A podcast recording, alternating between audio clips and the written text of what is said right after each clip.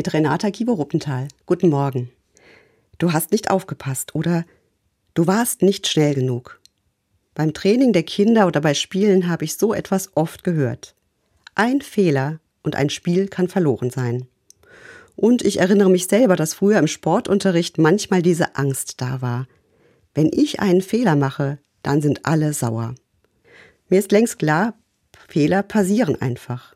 Im Haushalt, bei der Arbeit, in der Schule, besonders auch beim Kommunizieren. Niemand kommt ganz daran vorbei. Warum ist es so schwer, sich Fehler einzugestehen? Leichter lässt sich sagen, ich war es nicht, an mir liegt es nicht. Kindern versuchen wir es beizubringen. Entschuldige dich, gib deine Fehler zu. Aber mache ich das immer?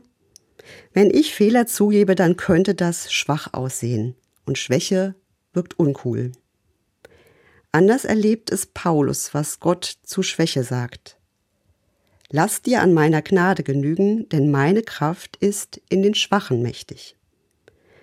Da ist Gottes Kraft etwas, was gerade bei vermeintlich Schwachen zum Zuge kommt, wo ich zugeben kann und nicht beschämt werde, wo ich nicht perfekt sein muss, weil Gott mir eine andere Stärke schenkt, eine fehlerfreundliche.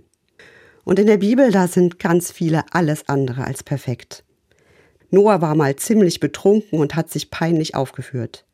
Petrus hat Jesus verleugnet. Durch diese biblischen Personen wird mir klar, Menschen können Vorbilder sein und trotzdem Fehler haben. Über ihnen allen wird das große Thema von Einsicht, Umkehr und Vergebung aufgespannt. Ja, Fehler sind menschlich, aber sie müssen keine Katastrophe sein. Wenn Einsicht und Vergebung, Ehrlichkeit und Güte unser Miteinander bestimmen, dann werden Fehler nicht geleugnet. Dann kann ich sagen, es tut mir leid. Und wo dieser Satz auf gutem Boden fällt, hat Gottes Aufruf zur Versöhnung und Vergebung gute Mitspieler gefunden. Nicht fehlerlos, aber menschlich und fair. Renata Kieber-Ruppenthal, Mainz, Evangelische Kirche.